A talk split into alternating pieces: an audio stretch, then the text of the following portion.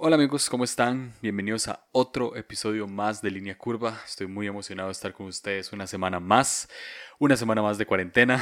Yo creo que ya he llevado casi un mes ah, acá encerrado junto con mi esposa. Ya ahorita les voy a contar un poco de eso, que tiene que ver mucho con el episodio.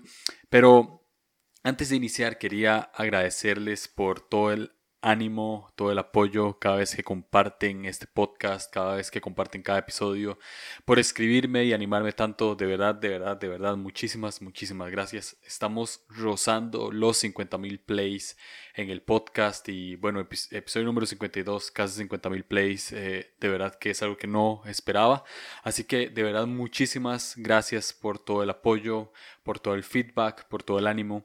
Y quería contarles que tengo un amigo, eh, Richie Cordero, que acaba de lanzar su podcast que se llama Cordero y está buenísimo. Eh, escuché el primer episodio que lo sacó hace unos días.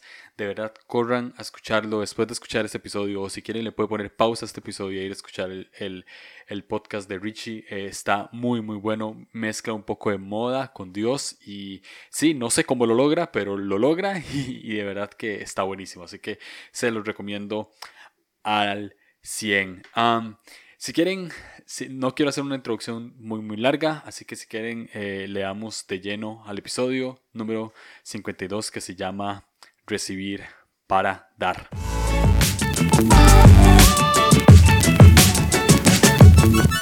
Mi esposa y yo andábamos de viaje hace unos días, creo que ya les había contado, y desde que llegamos prácticamente estamos en cuarentena. Eh, teníamos que cumplir una cuarentena de 15 días, que era como lo más responsable eh, de, venir, o sea, por venir fuera del país, era lo más responsable quedarse 15 días en casa. Entonces, durante esos 15 días literalmente no salimos para nada, solo fuimos al hospital porque Fabi tenía algunos síntomas que gracias a Dios se descartó que era coronavirus.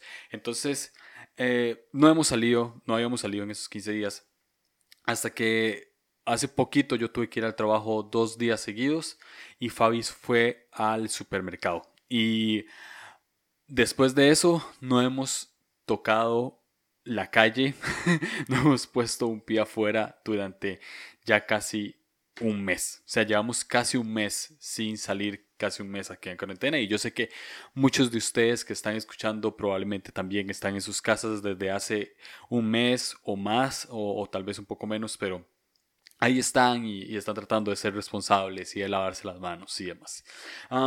ahora, como todos saben, e, e, esto de quedarse en casa, esto de, de, tener que ser responsables y no salir y, demás, ha generado un, un, impacto muy grande en la economía.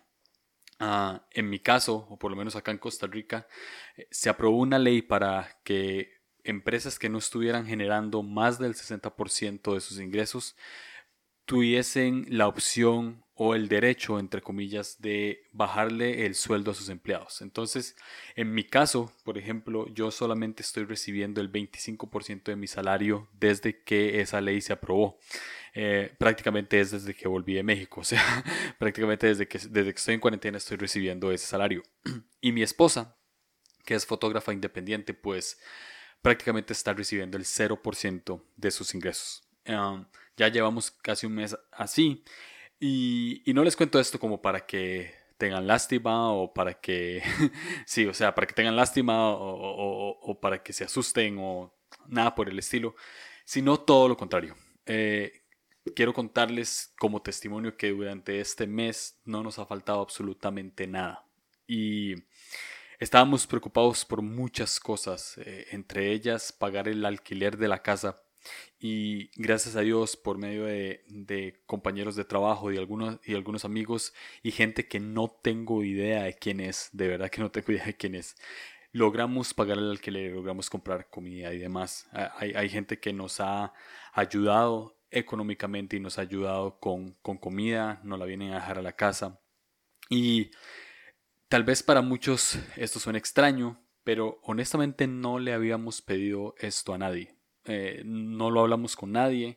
Generalmente yo, eh, por lo menos yo, mi personalidad, cuando estoy pasando por situaciones financieras difíciles casi nunca le cuento a nadie. O sea, no, no me gusta como abrirme tanto en esa área. Honestamente, siendo completamente honesto con ustedes, me da un poco de pena tener que, que, pedir dinero. Este, generalmente lo hago como con familiares, pero, pero fuera de ahí casi no, no lo hago si estoy pasando por un mal momento.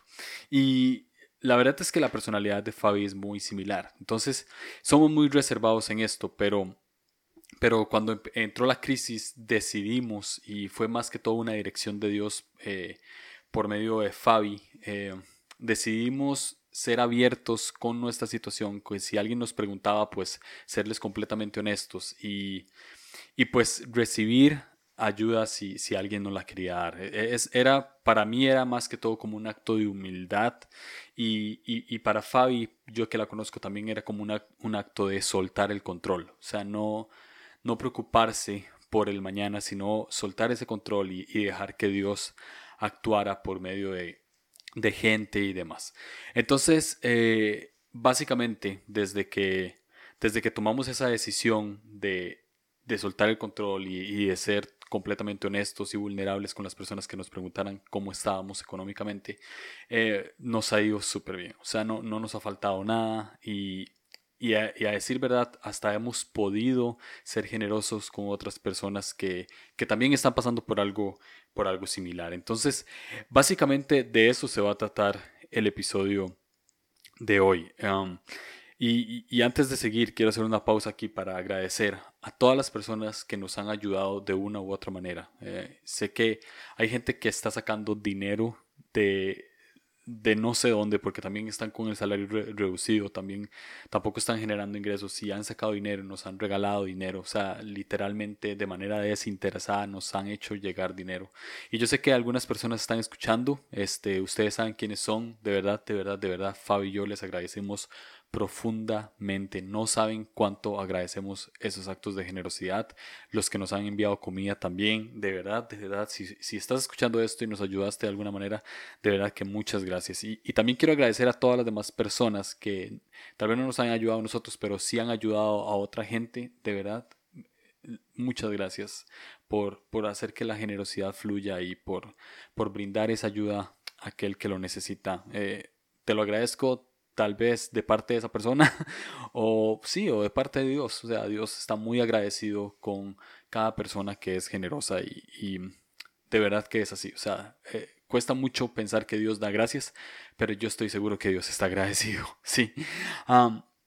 ahora, eh, eh, esto se los cuento porque, porque sí creo que, hay, que exista algo que, que detonó toda esta ola de generosidad que, que hemos recibido em, de manera totalmente inesperada. Y, no fue solamente el hecho de, tomar la decisión de ser vulnerables cuando nos preguntaran o de soltar el control, sino que también existe algo y es creo que es una llave crucial y es la generosidad que Fabi ha tenido. Me gustaría incluirme ahí, pero honestamente yo yo, Julio Navarro, y tengo que confesarles esto, yo soy bien codo. no sé si en otros países entienda codo, pero soy un poco tacaño. Eh, sí me preocupo bastante por, por no gastar tanto dinero. O sea, gasto plata, pero gasto plata en mí. Eh, y, no me gusta como estar dándole dinero a la gente porque siento que me va a quedar yo sin recursos. Sin embargo, eh, Fabi es totalmente lo contrario y amo eso de ella y he tratado de imitarlo estos años que teníamos de, casados. Eh, Fabi tiene una generosidad increíble. O sea, ella nunca, eh, nunca, eh, no sé cómo decir esto, pero no, es que nunca piensa, es que es como más abierta a dar más de lo que uno tiene planeado de darle a otra persona. Sí, no sé si me explico, pero generalmente cuando uno compra un regalo, uno compra como una o dos cosas. Fabi no, o sea, Fabi compra siete, ocho regalos para una misma persona.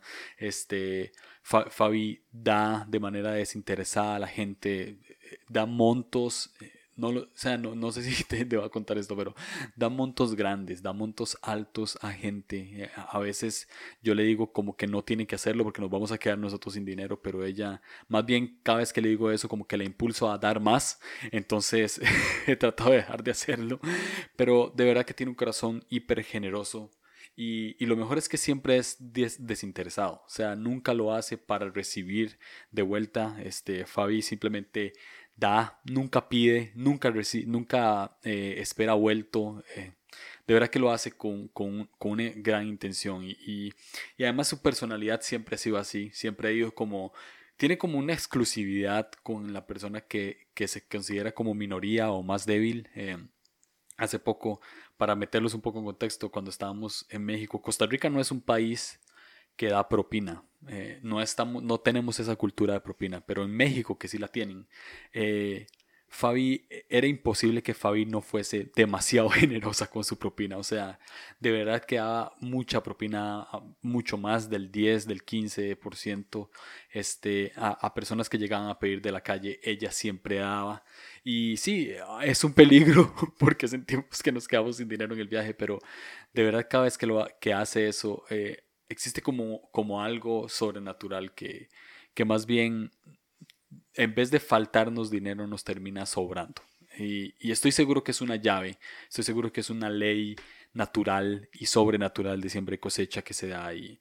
Y estoy seguro que esto que estamos cosechando ahorita, esto que estamos recibiendo de manera eh, desinteresada de la gente, es por medio de la generosidad de Fabi. Ah, ahora, sé, sé que estaba hablando de generosidad eh, últimamente. Si me seguís en Instagram, eh, me han invitado a algunos lives y, he hablado acerca de este tema. En, este podcast ya he hablado un poco de generosidad. Entonces, sé que esto puede sonar repetitivo, pero me gustaría que me acompañaras hasta el final de este episodio para, para, para que sepas por qué te estoy contando esto. Porque no, este episodio no se trata de contarles que he recibido, eh, que hemos recibido mi esposa y yo dinero, que hemos recibido comida y que estamos bien, y, que, y que ya, y que ustedes le den a la demás gente y nosotros también le podemos dar a la demás gente. O sea, este episodio no se trata de esto, sino que quiero eh, hablar un poco más profundo sobre el tema de lo que es la generosidad y cómo ser generosos de una manera como Dios lo es, de una manera desinteresada. Primera Juan dice textualmente, Dios es amor. Ahora, eh, diré algo que, tal vez te puede sonar como un poco hereje, pero trataré de explicártelo de la mejor manera. Ah, si Dios es amor, nosotros podemos ser amor. ya sé. Ah, aquí voy, ya, ya, te voy a explicar esto. Primera Corintios 6, 17 dice, pero la persona que se une al Señor es un solo espíritu con Él. Mm. Esto me encanta porque Pablo está hablando, en, Pablo está dando un discurso, eh, eh, está, eh, es una carta, pero está dando un discurso en contra de la, de la inmundicia sexual o del pecado sexual. Y, y, habla textualmente de que la persona que se une a otra persona forma una sola carne con ella. Y creo que esto lo hemos escuchado bastantes veces. Somos una sola carne con las personas con las cuales tenemos relaciones sexuales. Ahora, Pablo hace como una pausa porque tras de eso está diciendo como que somos templo del Espíritu Santo y que si te unís a una prostituta sos una sola carne con él y está hablando de un tema pesado, de un tema heavy, pero hace una pausa y hace, pero la persona que se une al Señor es un solo espíritu con él. O sea, está, está comparando el acto sexual con nuestra relación con Dios. Y lo que está diciendo es que el nivel de intimidad que vos tenés con otro ser humano, si tenés ese nivel de intimidad con Dios, podés ser un solo espíritu con Él. Entonces, la, analogía es clara y, y, Jesús lo que está diciendo es que tengamos tal nivel de intimidad con Dios que seamos un solo espíritu con Él. Así como el esposo se une a la esposa, así como un hombre se une a una mujer y forman una sola carne, así el hombre se une se puede unir a Dios y formar un solo espíritu. Nuestro espíritu se puede unir al espíritu de Dios. Y claramente, cuando somos un solo espíritu con Dios, cuando somos eh, uno solo en Cristo, pues empezamos a adoptar ese carácter de Cristo, esa mente de Cristo, empezamos a adoptar esa cualidad de Dios. ¿Y cuál es la cualidad de Dios que mencioné anteriormente? Amor. Dios es amor. Ahora, Jesús antes de ir a la cruz a, lavar los pies a los discípulos antes de la última cena, um, da, da una frase que me encanta y lo mencioné en el episodio anterior y es, este es mi ejemplo, síganlo, ¿verdad? O sea, les dice, les doy mi ejemplo, hagan esto, hagan lo mismo que yo hago. Y, y que es una de las cosas que Dios hace, que es una de las cosas que Jesús hace, es dar amor a los demás, servir a los demás, ser generoso con los demás, abrazar al que nadie abraza, eh, dar al que nadie da, ir por el que nadie va. ¿Y cuándo hace Dios esto? Todo el tiempo. Entonces, si nos unimos al Espíritu, formamos un solo Espíritu con Él, podemos hacer esto de manera intencional todo el tiempo, porque al final Jesús siempre decía, sean perfectos como mi Padre es perfecto. Y sé que esto genera mucha presión, pero estoy seguro que es mucho más sencillo de lo que parece. O sea, es profundo, es místico, pero es sencillo. O sea, tanto así que ese mensaje se les ocultó a los sabios, pero le fue dado a los niños. Ahí se las dejo, eso puede ser otro tema. Entonces, si Dios es amor, nosotros podemos ser amor también. La pregunta es, ¿qué es ser amor? Pues lo que mencioné anteriormente, estoy seguro que una respuesta eh, vana comparado con la inmensidad de lo que es el amor sería ir a dar al que no tiene, ir a abrazar al que no se cree digno, ir a animar al débil, ir a cuidar al huérfano, etcétera, etcétera, etcétera. Eso es básicamente lo que Dios hace todo el tiempo como amor. Y bien, ¿cómo el primer paso? Ah, el primer paso para hacer amor no es buscando al que crees que es el más necesitado, no es eh, agarrar la cuenta bancaria y darle al que creemos que no tiene. No, el primer paso para hacer amor es viéndote al espejo. el más necesitado de ese amor, estoy completamente seguro que sos vos. Cuando yo me doy cuenta que puedo ser amor, lo primero que tengo que hacer es verme al espejo y decir, este amor que yo quiero ser, me lo tengo que dar a mí mismo. ¿Por qué? Porque la Biblia dice, amen al prójimo como a ustedes mismos. No podés amar a otro si no te amas a vos mismo primero. Entonces, tenés que recibir ese amor para poder dar ese amor. Ustedes han escuchado la frase que dice dar para recibir. sí, demos esto para recibir. Si les soy completamente honestos, odio esa frase. O sea, siempre la he odiado porque me parece que es algo como muy manipulador o, que puede engañar a nuestra mente, aunque se diga con una buena intención, porque lo que siempre creemos es que si nosotros damos, vamos a recibir. Si damos 100 colones, vamos a recibir 200. Y, y no creo que sea así. Creo que más bien es al revés. Es reciban para dar. sí, yo creo que esa es la clave. Es reciban para dar. Ahora que que, hablaba con Fabi y que tomamos la decisión de, ser vulnerables y expresar a la gente que nos preguntara cómo estábamos. Ah, yo recibí mucho esto. Es tiempo de recibir para dar. No es tiempo de dar para recibir. Y creo que nunca ha sido tiempo de dar para recibir, porque ¿cómo vos puedes dar algo que no hayas recibido primero? Siempre desde el inicio hemos recibido primero y después hemos podido dar. Siempre ha sido así. Siempre vos recibís un salario, das de ese salario. Recibís amor, das de ese amor. Eh, recibís vida, das vida. O sea, siempre ha sido de esa manera. Entonces, cuando vos recibís el amor de Dios y te empezás a amar de esa manera, te va a ser más fácil amar a los demás. Pero lo que tenés que hacer es recibirlo es recibir esa generosidad para poder ser generoso, es recibir esa gracia para poder dar gracia, es recibir esa paz para poder dar esa paz. ¿Sí me estoy entendiendo? sí, siempre ha sido al revés, siempre se ha tratado de recibir primero para poder dar.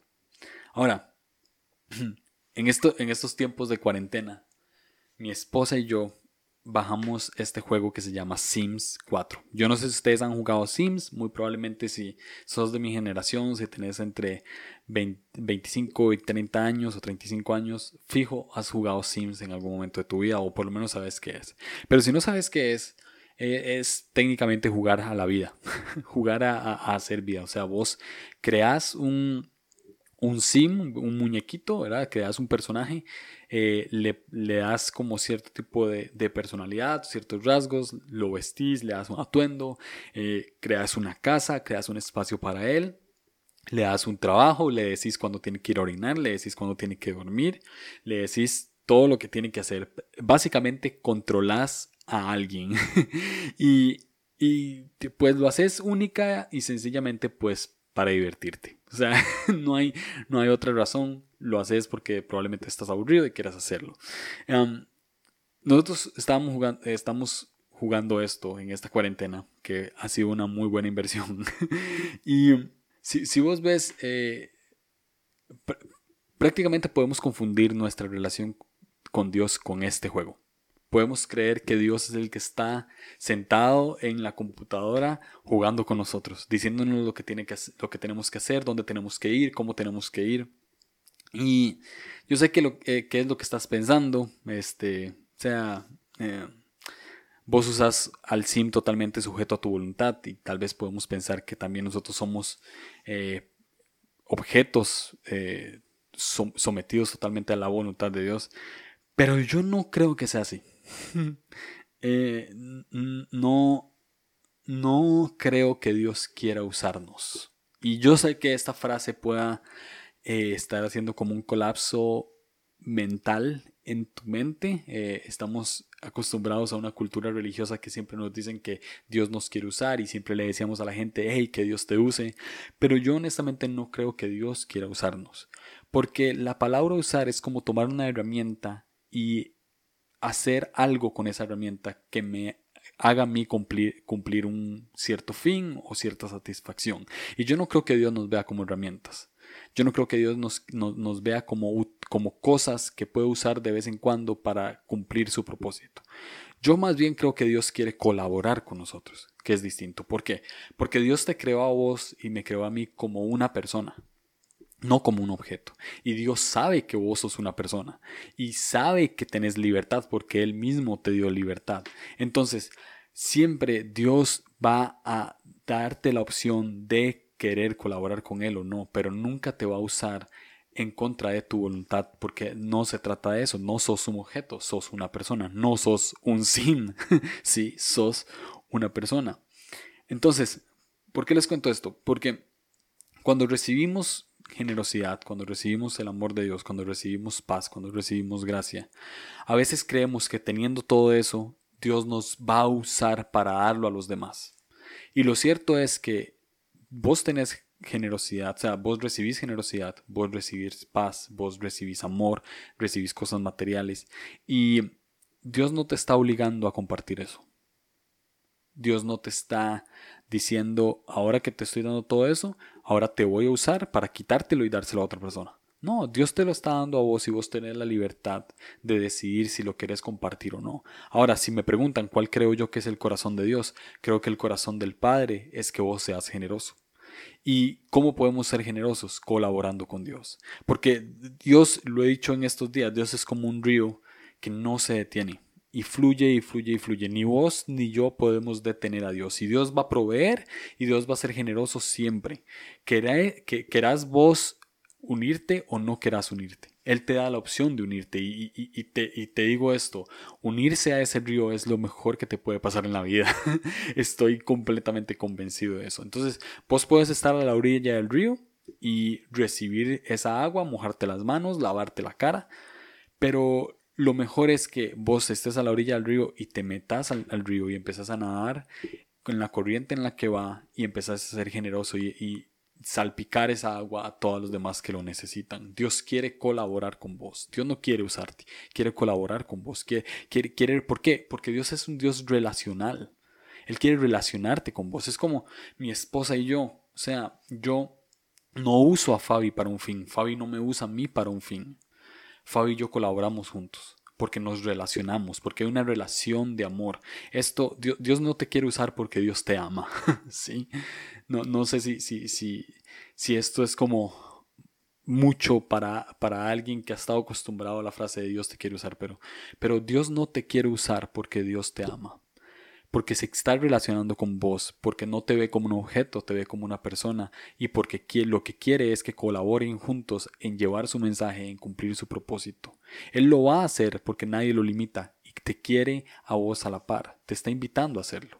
Entonces, ahora que estás recibiendo, o, si no has recibido nada, que estoy seguro que vas a recibir bastante, cuando recibas lo que sea que, vayas a recibir, sea dinero, sea comida, sea lo que sea, eh, si suple más de tu necesidad, yo te invito, junto con Dios, a que te unas a este río de generosidad y des a otros que necesitan.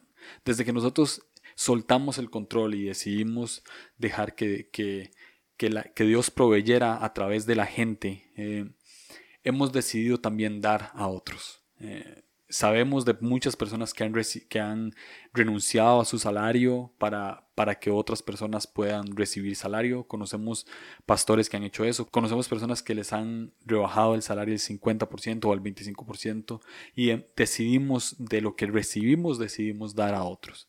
¿Por qué? No, no porque seamos carguísimas, no porque seamos super cool, no porque queramos llamar la atención, de verdad que nunca sería esa nuestra intención, nuestra motivación. Lo hacemos porque creemos que estamos dentro de un río en el que Dios está siendo generoso y queremos participar de él. Queremos participar de él de manera orgánica, primero de manera intencional, porque obviamente hay que soltar, pero después de, ser intencional es de una manera orgánica y, y sabemos que este es un círculo que va a seguir fluyendo en crisis o no en crisis. Cuando la crisis acabe, este río va a seguir fluyendo. Dios no solo provee en tiempos de crisis, Dios provee siempre. Entonces, ¿qué tal si, qué tal si somos sensibles a esto? ¿Qué tal si somos sensibles a, a, recibir el pan de cada día y dar a los demás también? ¿Qué tal si, si colaboramos con Dios? Dios quiere proveer y quiere proveer por medio tuyo. Él quiere, él quiere que, que, él quiere colaborar con vos para proveer a los demás. Dios provee por medio de tu generosidad. Dios provee por medio de tu amor. Dios provee por medio de tu abrazo al necesitado.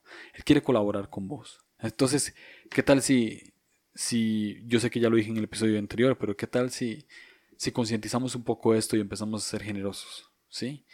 Um, si Dios es amor y, nosotros nos unimos a ese amor y nos relacionamos con ese amor como personas, no como objetos, y somos generosos con otros de todo lo que nos ha dado, entonces ahí es donde estamos metidos en este río, nadando en este río, fluyendo en este río de generosidad y de provisión.